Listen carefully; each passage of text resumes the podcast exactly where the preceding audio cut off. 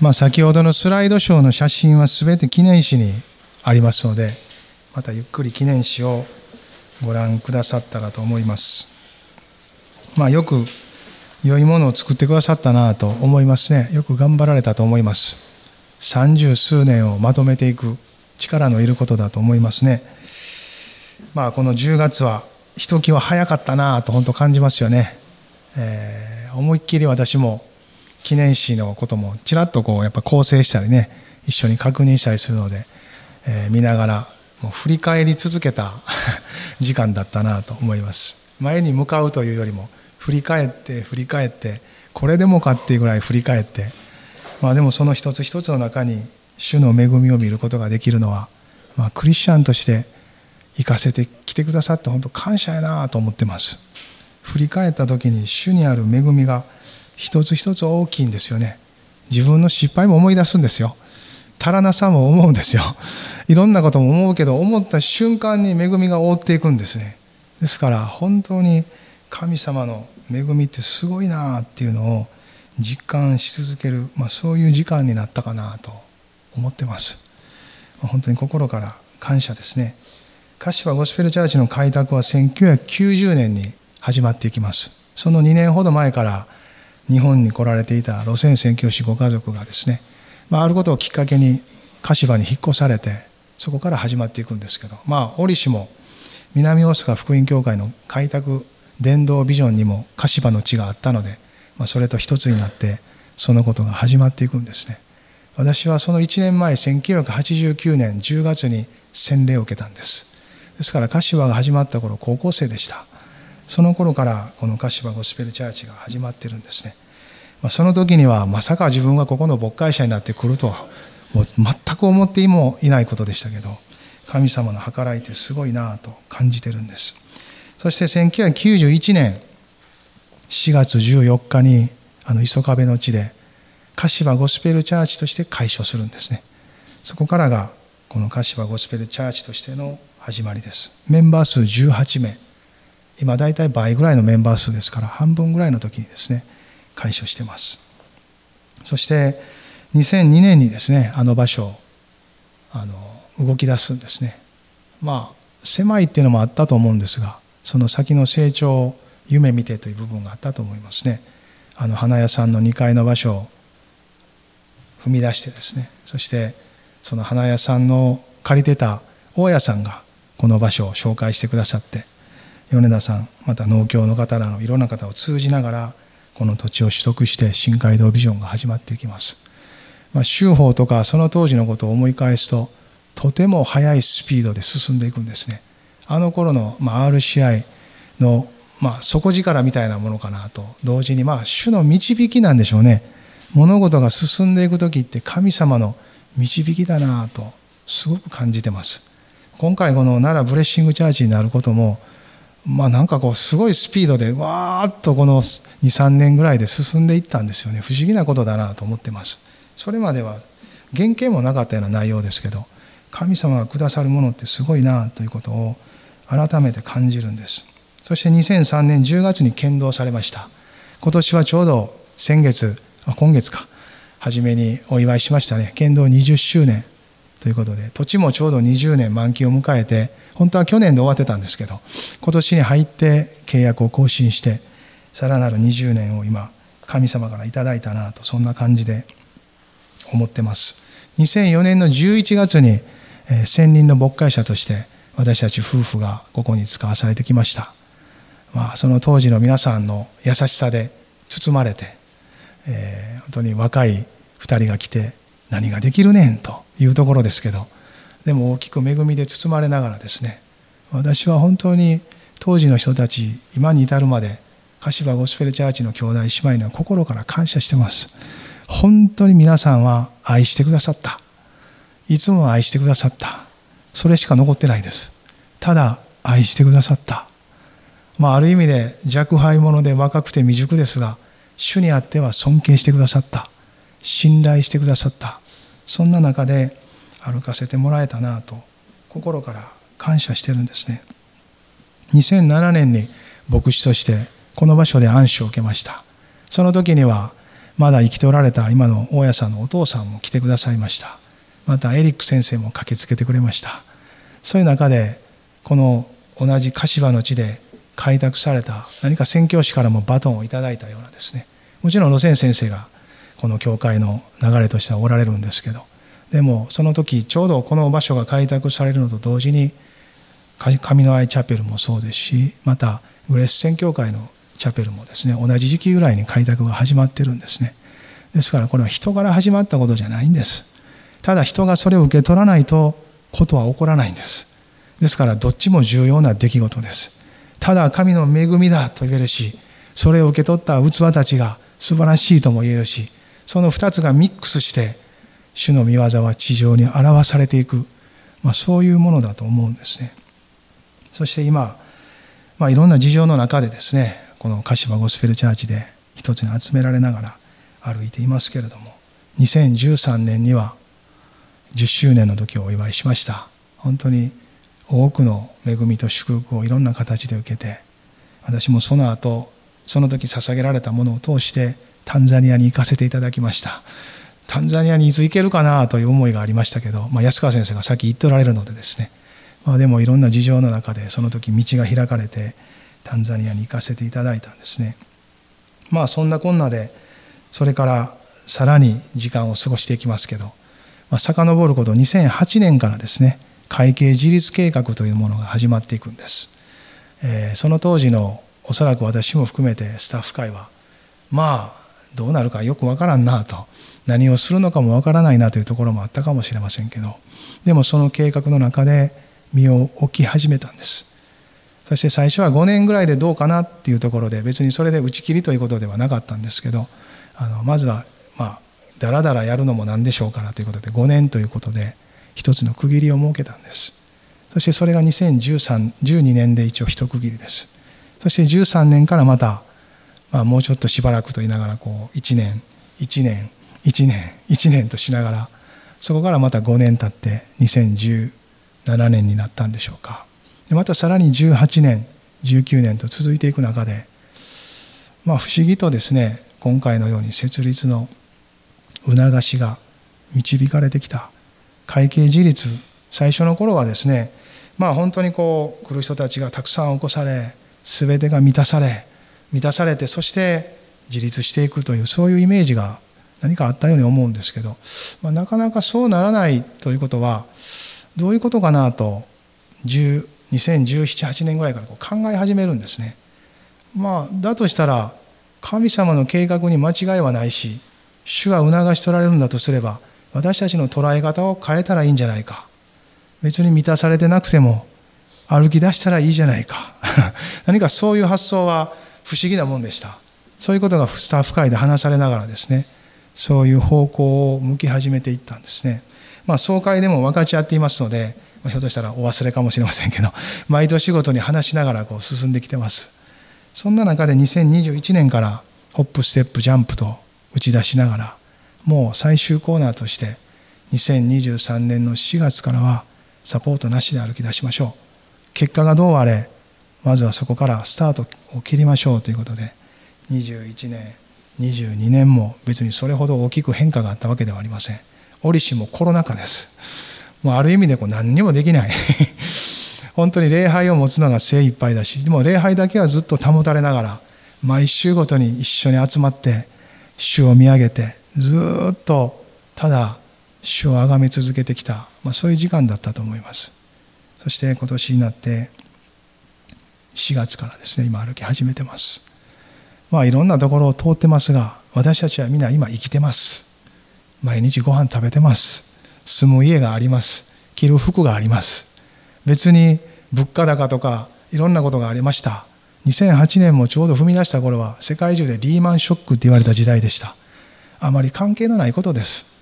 社会要素は汲み取らないといけませんけど私たちが主を信じることの妨げにする必要はないことです。なぜなら神様を見上げることが信仰だからです。見上げたところから今の時代をどう生きていくかを考えるのが信仰者じゃないでしょうか、まあ、そのように私たちは教会を通して作られてきたと思います。状況や環境を見ることから自分の気持ちや心からではなくそれらは付随してありますが主を見上げることから主を信じることから私の一歩私たちの一歩は踏み出していきます。まあそういう歩みをしてきたのかなと思います。毎年掲げた年間聖句の一つ一つはそういうものを作ってきたんじゃないのかなと思ってますね。皆さんはいかがですか？これまでの道のりを考えた時にあなたの心に残るのは何でしょうか？ちょっと隣の人に「あなたのこれまではどうでしたか?」と聞いてください。ハレルヤ。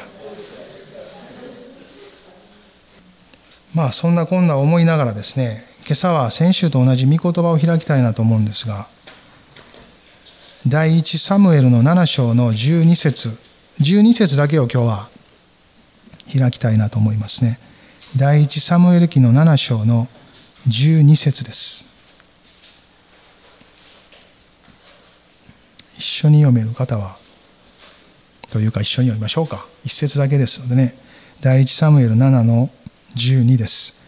サムエルは一つの石を取りミツパとエシェンの間に置きそれにエベン・エゼルという名を付けここまで主が私たちを助けてくださったと言った。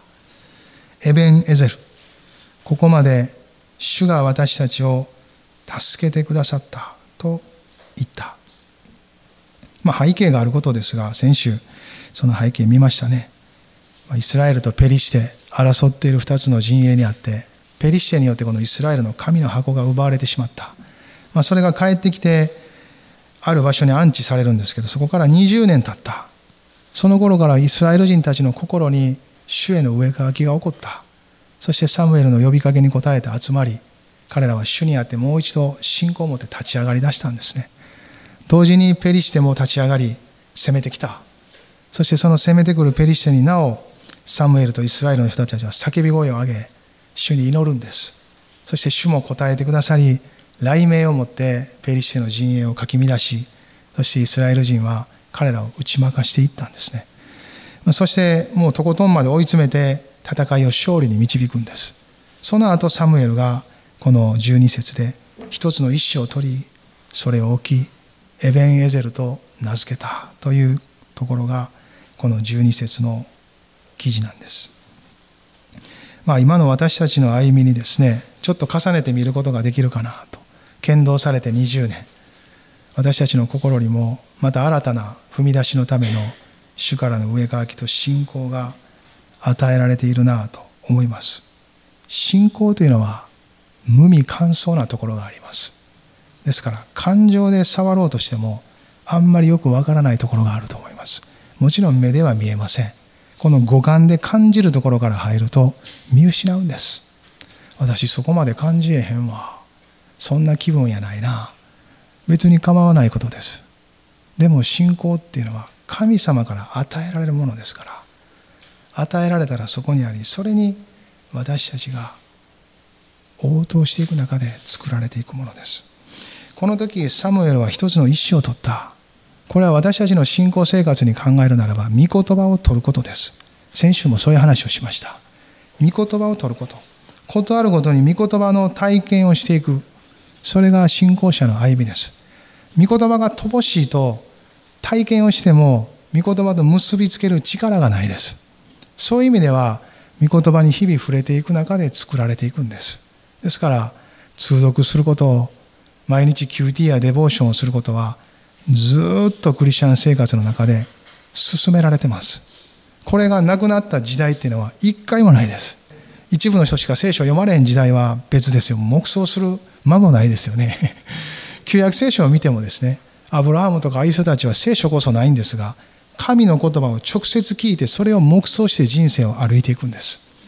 神の御言葉というのは主の民にとって必須なんです。神の御言葉を取る。これは私たちにとっても、まあ、ある意味で日ごと自然にやっていることでもあると思います。日曜日にここで語られる御言葉はあなたの生活の中に照らして生きていくための力です。ですから毎週必要なんですね。そして日々歩くんですから毎日必要なんですね。もしそれが2週間3週間1ヶ月1年間が空いても別に何も感じえへんわってもしなってたとしたらですよ。そんなことないと思います。どっかでああそれは大事なんやろうけどなあそれはって思いながらそうなることはあったとしてももうどうでもええわってなることはまあほぼないとは思いますけどもしそうなったとしたらだいぶもう冷静が落ちてしまってるんです。だから本当にもう一回回復してもらう必要あります。普通は、まあ、そうは思いながらもなかなかな時間取られへんな 座られへんなって言いながらそういう時を過ごすと思いますね、まあ、そう思うこと自体が私たちのうちに信仰がある証拠でしょ。うそのように生きていきたいという願いもあるけどそうなりきれないというところでもがいているのが信仰生活じゃないですか。そしてそれをある意味で多いどうでもよくするのでもなくうやむやにするのでもなくそのように事実生きれるようにしていくところに神の恵みが働いていくんです。御霊はそのように働いて私たちにできないことを助けキリストの十字架を見上げ十字架を通りながらそれが私たちを通してなされていくように助けていくんですね。神の恵みがあるから精霊の導きがあるから私はどんなふうに振る舞っとってもええねやってことはないんです。それは間違ってます。どんなふうに振る舞ってても神の恵みは私についてくるとは書いてないんです。私は主を私の羊飼いとした。あのダビデに恵みと慈しみが追ってきたんです。この順序はとても重要なことです。勝手にはついてこないんです。主を見上げ御霊の促しはすでに内側にクリスチャンであればあるんですから。そしてなさねばならぬというその方向性はしっかりと分かってるんですからその方向に歩いていくことを御霊は助けるんです。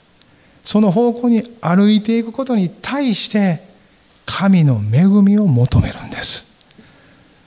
それが私たちが神様と関わりながら一緒に歩いていく適切な関係の持ち方です。もっと言えば御言葉との関わりです。この時サムエルは御言葉を取ったんですね。私たちもまあ気づいても気づかなくてもそういう動きをしていると思いますよ。自分の中にいつまでも止まっている神の言葉がどういう意味なんかなと考えることは御言葉を取っていることですよね。一つその御言葉を取り今度はサムエルがしたみたいにサムエルはそれをミツバとエシェンの間に置いたと書いてます。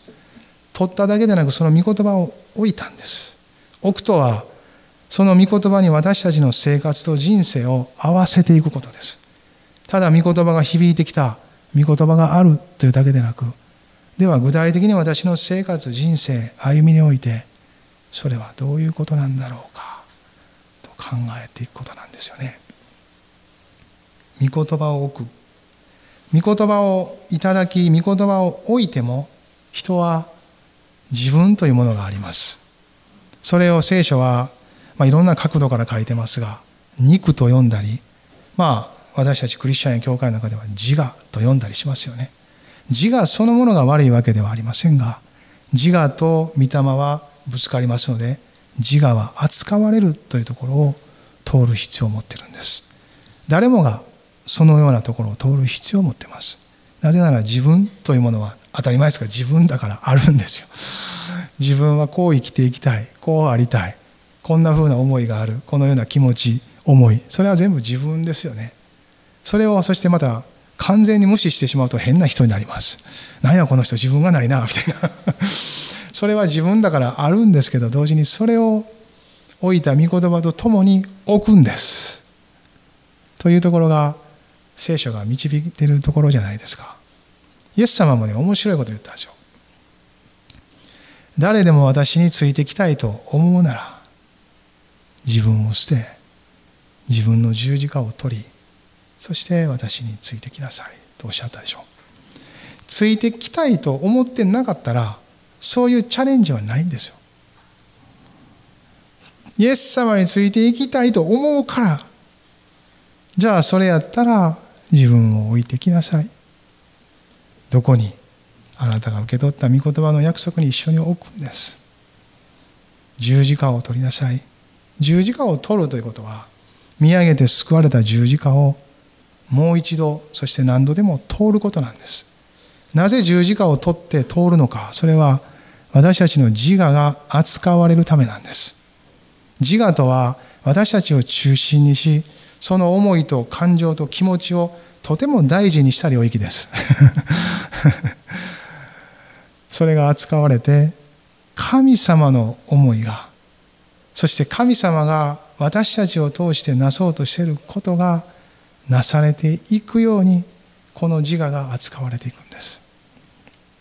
それは何かこう自分の思いや感情や気持ちが踏みにじられるようなことと感じるかもしれません。ある場合にはですね。でも決してそうではないんです。神様は私たちを作り私たちを最もよくご存知です。ですから私たちにとって本当は何が最終的に幸せをもたらすかを一番ご存知の方です。その方が導かれるところに沿っていくことそれが御霊に導かれて歩むということです。御霊はその父なる神の御心に従って私たちのうちで取りなし取られます。その私たちのうちの取りなしとは生徒のために取りなすと書いてます。生徒とは神に取り分けられた人です。神に取り分けられた私たちの人生を生きることができるように取りなしてるんです。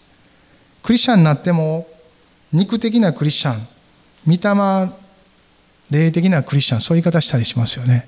肉的なクリスチャンというのはもっぱら肉の領域のことばっかり考えてるんです。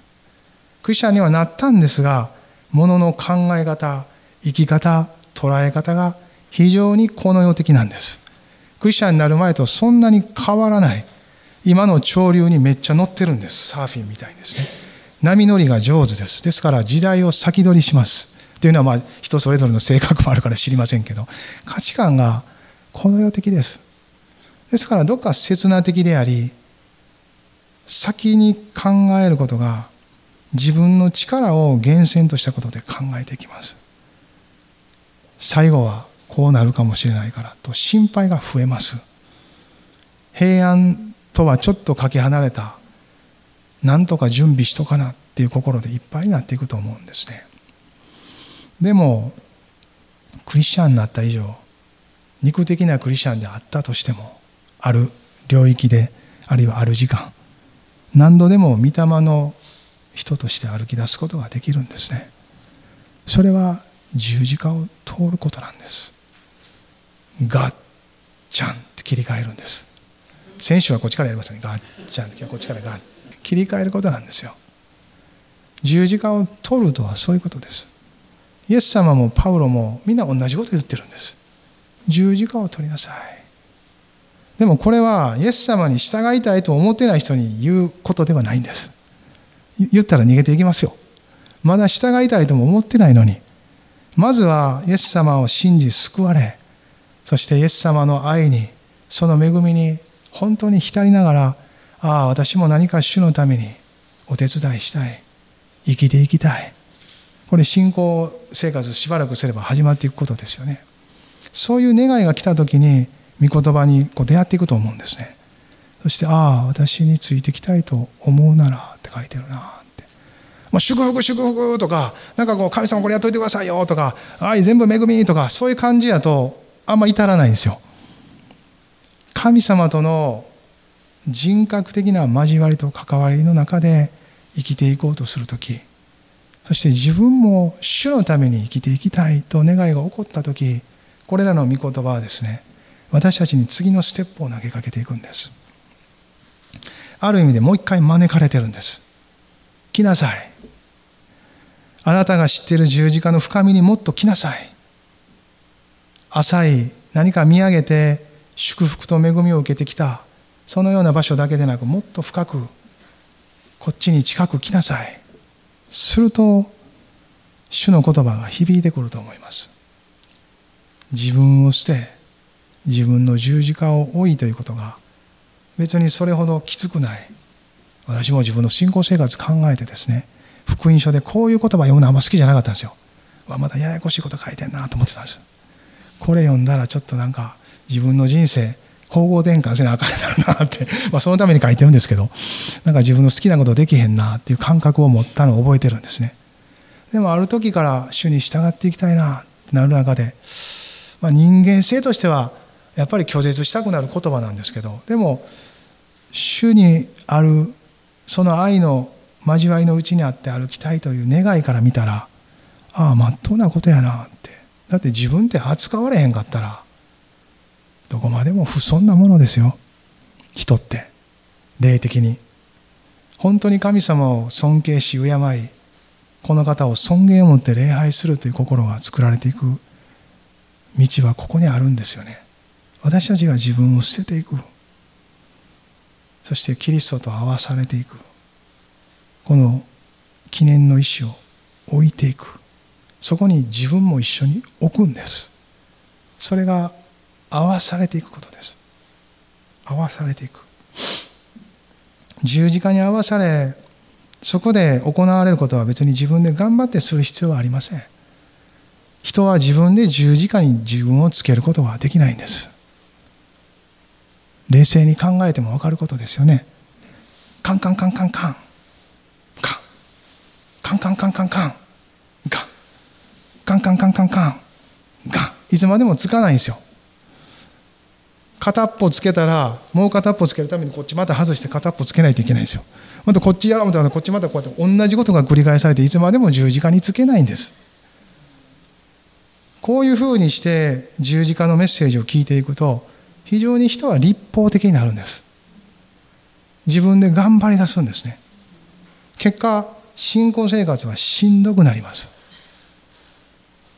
ほんとしんどくなります。教会生活はしんどくなります。近づきたくなくなります。御言葉はなんかこう閉じたくなります。それは私たちのうちにある受け取る心がまだ十分でないんですよ。そこに恵みが必要であることを認め神様一つ一つのあなたが語られる御言葉の一つ一つを受け取れるように私に恵みを注いでください。精霊様あなたがそのように生きれるように私を助けてください。とまあ祈るというか主に求めるというかそのような願いが必要ではないかなと思うんですね。十字架につくことは御言葉に合わされて信仰により御霊によってなされることですから私たちが無理につく必要はないです。ああそこに主を合わせてください。と言ったら不思議と御言葉はですねもうすでについているんだと語られるんです。ただそのタイミングは私たちの信仰によってという主体性と意志に委ねられているんです。それを御言葉を通し私たちが応答する時私たちはその十字架についているというところを見出していくんですよ。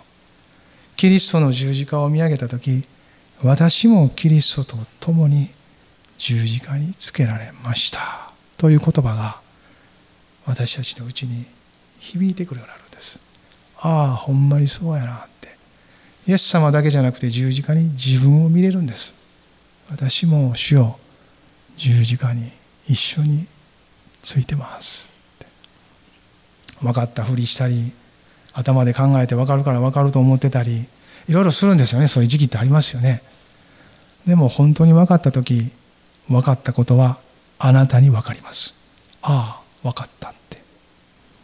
そして分かったならば生き方が変わるので本当に分かります。ガラッと変わります。キリストが十字架を持って福音の命を持って私たちを招いているのはそこです。もはや私ではなくキリストが生きるというところに私たち一人一人を導いてるんですよね。なんかこのサムエルのこの箇所を見た時私の中でこの意思を取り置きそして名付けたっていう一連の流れの中にこの十字架が見えてきたんですね。これはまさに十字架の死と葬りと復活だと思うわけです。取ることは一つ死に向かうことですよね。置くことは死んだ確証である葬りです。葬りとは死んだことがもう事実その通りですと印を押すことですからもはや再びムクムクっと起き上がらないんですよ。礼拝の中ではそうやと思ったけど帰りになったらまあえっかなでも起き上がっとるんです。そうやと思ったまま1週間を生きるところにですねこの葬りという時間を通っていくんですよ、まあ、それもねまた無理やりにできないことです。続けて信仰により御霊によってついたところから葬りも主が導いてくださるんです。そして向こう側に復活があるんです。生きるのはここから降りて生きるのではありません。ついて葬られそのまま向こう側を生きていくんです。ですからそれは人間技じゃないんですよ。向こう側に御霊が導いていくんです。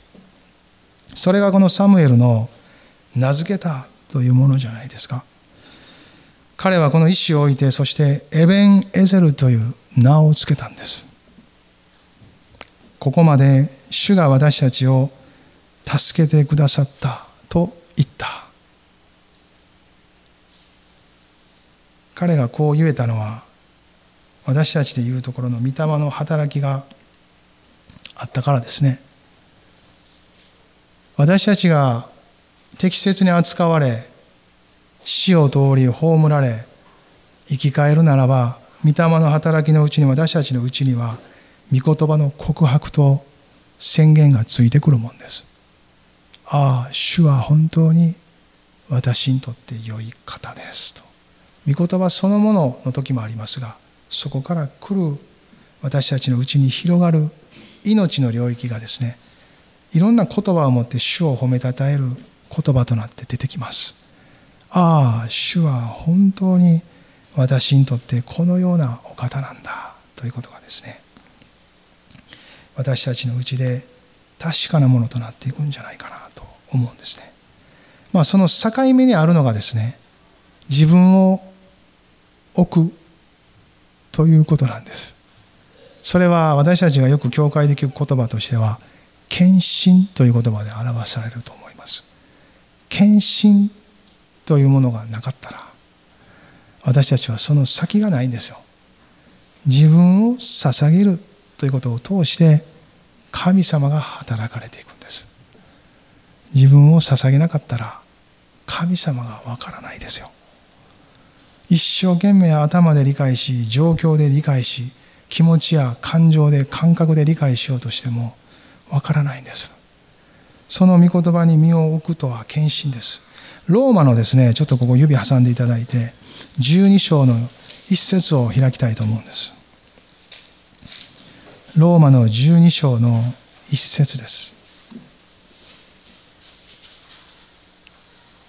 ローマ12の1一緒に読んでくださいますか？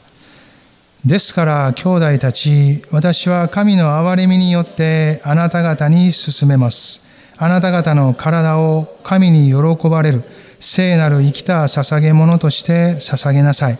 それこそあなた方にふさわしい礼拝です。もうすでに十字架で神に受け入れられる捧げ物となってる自分をしっかり見積もってそのまま神に捧げること。です。十字架を見上げたら何がわかるんでしょうね。ああ私の罪は完全に永遠に許されたんやな。っていうことがわかります。もはや神様は覚えておられない。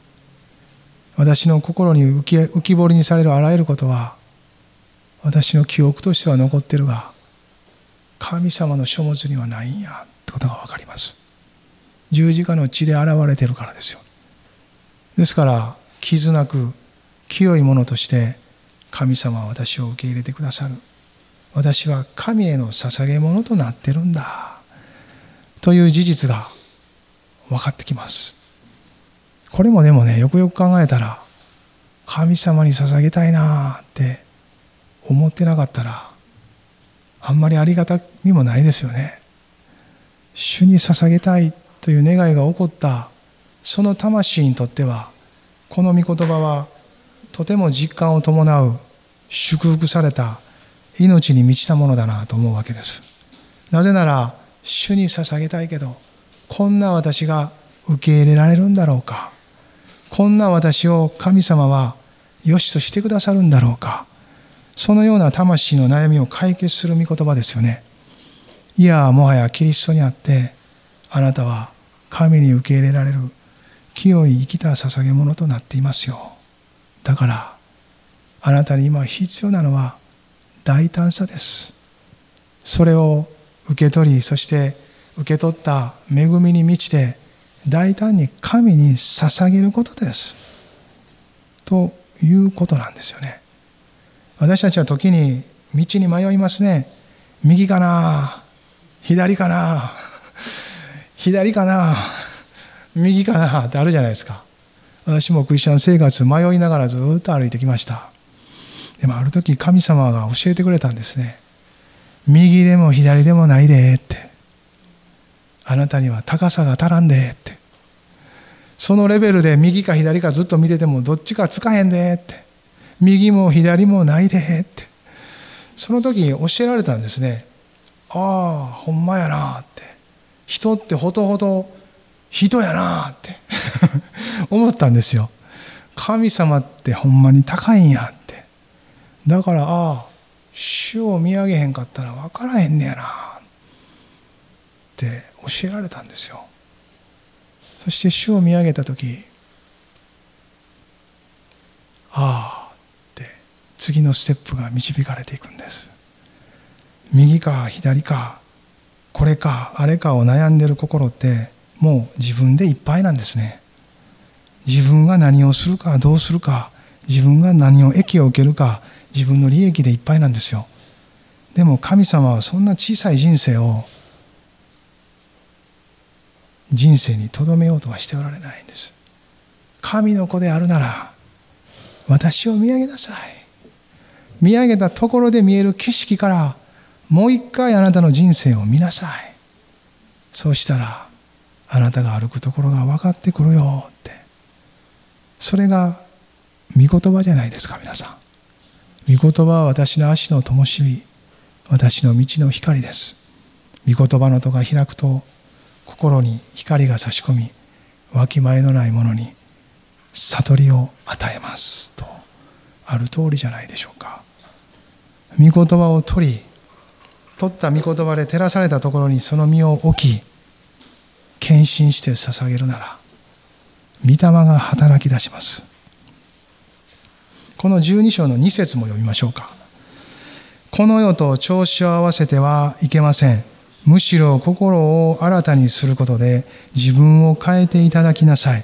そうすれば神の御心は何か、すなわち何が良いことで神に喜ばれ、完全であるのかを見分けるようになります。アメ御霊の働きはそこに続いていくんです。そして私たちの心に人生や生活や信仰生活神との関わりを見分けさせていく。もっと言えば世との関わりを見分けさせていくんですね。世って一括りにされてるんですけど世って私たちが生きている空間全部です。別にこのことは世的やこのことは霊的やとかいうそういう意味での世ではありません。あなたの家族に対する心も世的に考えるか神の国的に考えるかです。あなたの老後の設計も世的に考えるか神の国的に考えるかですよね。経済に対する関わり信仰生活教会との関わり神様との関わり全部この世にある力が働いている中で私たちは考えていくんです。その考えがまともである道は御霊が知っておられるんです。その御霊が私たちのうちに働きわきまえを与え照らして導いていくんです。いかがですか？そんな世界の中に生きてます。その世界の中に生きている私たちのうちに神は豊かな祝福を与えてくださっている。それはイエス・キリストの十字架。それこそ祝福でありそのキリストを信じた者たちに与えられる御霊の働きは私たちを無限の神の恵みの世界へと導き続けていきます。その流れの中に私たちは立たされてるんですね。ずっとこの流れの中で歩いてきました。ずっとこの流れが変わらずこの教会にも流れてます。人が作ったもんじゃないです。神様が作られたこの豊かな流れのうちに私たちは集められてきたんです。そして浸ってきたんです。そして今日まで流れてきました。時にはなんかもう流れるという主体性はなく流されてきた。流されてきました。ただ持ち運ばれてきました。教会っていいですよね。自分に力がないと思う時も教会に来たらみんなが信仰を持って動いてくれてるのでおるだけで流されていくんですよね。ああおるだけでええんか。神様はねそういう時間を私にも与えてくれたんです。まあ牧者として立ってますのでなかなかそう気を緩めるってことは難しいことです。でもヘルニアで倒してくれたことを通して2ヶ月ぐらいちょっと気緩めさせてくれたんです。まあ寝ながらも気は張ってますけどただああこの体が動かんでもなんとかなるもんなんやなって。神様なんやな。っ人やない。神様や。そしてその神様の心を受け取る人々がいる。それが教会なんや。と思った時に神様への感謝と兄弟姉妹集う人たちへの感謝が溢れていたんですよ。皆さんもきっとそういうとこ通ってられると思いますよ。それぞれにね。ああ私には力がないと思うけどみんなと一緒に持ち運ばれてるな。そこでそれでええんやなっていうのがですね。あれば私たちは歩いていけますね。神様が恵みを持って大きく持ち運んでますね。本当にそのことを心から実感します。12節の御言葉もう一回帰りますが最初の御言葉ですね。サムエルは一つの石を取りミツパとエシェンの間に置きそれにエベン・エゼルという名を付けここまで主が私たちを助けてくださったと言った。あなたはこの言葉をどこに結びつけますか？今週あった戦いそれもくくり抜けたなあ先週か。神様が導いてくださったなあるいはこの剣道からの20年神様が導いてくださったなもっと近場でコロナ禍の3年神様がここまで導いてくださったな。いやもっと長く柏ゴスペルチャーチが開拓されてからずっと三十数年神様が導いてくださったな。いやもっとさらに長く南大阪福音教会が開拓された頃まで伸ばしてああ神様が導いてくださったな。もっと伸ばしてその前身である堺福音教会が開拓された頃その頃まで。いやもっとスウェーデンから最初の宣教師たちが来日した頃もっと伸ばせますよね。伸ばして伸ばして伸ばしていったらキリストの十字架にぶち当たるんですよ。あの2000年前の十字架あれは今の私のためですって。記念の石を置けるじゃないですか。これから救われてくる人たちのためです。同じここを見て一緒に救われてください。記念の石をしっかり置けば過去のための記念だけで終わらずその記念は将来に続く人たちが振り返って見ることができるその意志となっていくんです。皆さん意志になってください。この地にあってあなたがこれから救われてくる人たちの意志になるんです。記念の意志として意志となるならば振り返って見る人たちが出てきます。あああの2000 2023年10月29日柏ゴスペルチャーチの最後の礼拝で置いた石やなって。まだあるな。キリストと共にあるなら永遠に記念となります。あなたはその石に選ばれたんです。立ち上がって祈りましょう。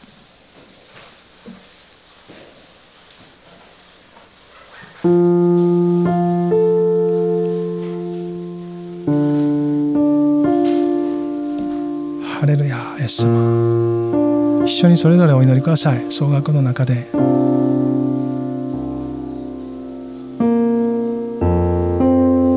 レルヤハレルヤ。ハレルヤハレルヤ。ハレルヤハレルヤ。ハレルヤと主を賛美しませんか？威厳で祈れる人は威厳でも祈ってください。私たちの持っている信仰の全部をこの時神様に向けましょうよ。遠慮することはないです。あなたのありったけを主の前に。ハレルヤ。ハレルヤ。バタラマカファダラマシャルバカンプラダラマサパラダラ。主よあなたをたたえます。パカダラマシャラララ。すべてをあなたの栄光を褒めたたえます。ハレルヤ。一つ一つ主にある感謝を捧げます。これまで主が私たちを助けてくださった。ハレルヤ。レルヤこれまで全てを主が助けてくださった。ハレルヤハレルヤおお主よ感謝します。今起こっていることがあったとしてもなお神様の良い計らいの中で主の栄光としてくださる。そのことも信じます主よ。ハレルヤハレルヤハレルヤハレルヤおーイエス様。おーイエス様。ハレルヤハレルヤ。イエス様イエス様。ハレルヤハレルヤ。おーシリビカパダラマサパラダラマサンダララララララララララララララ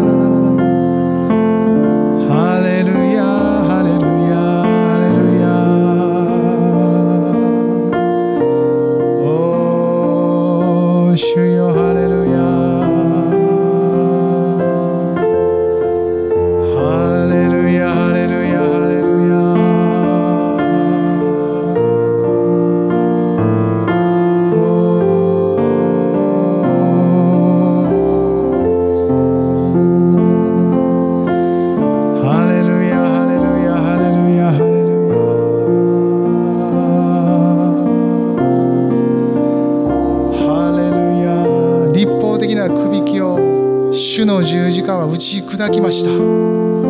再び奴隷に逆戻りすることがないように自由の子供として神の子として与えられた自由を持って主をあがめましょう。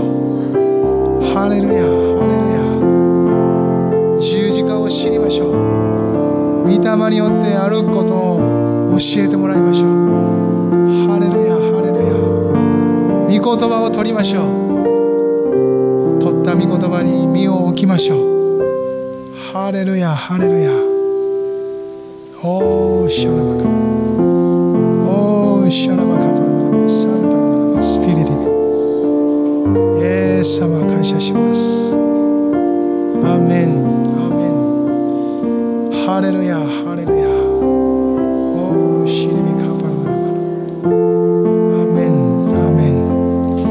主の記念の意志とされていること。今日私たちはエベン・エゼル。この御言葉とともに私たち自身をここに置きます。歌詞はゴスペルチャーチの三十数年の歩み。それは主よ。ただあなたがここまで私たちを助けてくださった。主に感謝します。ス様の皆によってお一人お一人の心と合わせてお祈りします。アメン。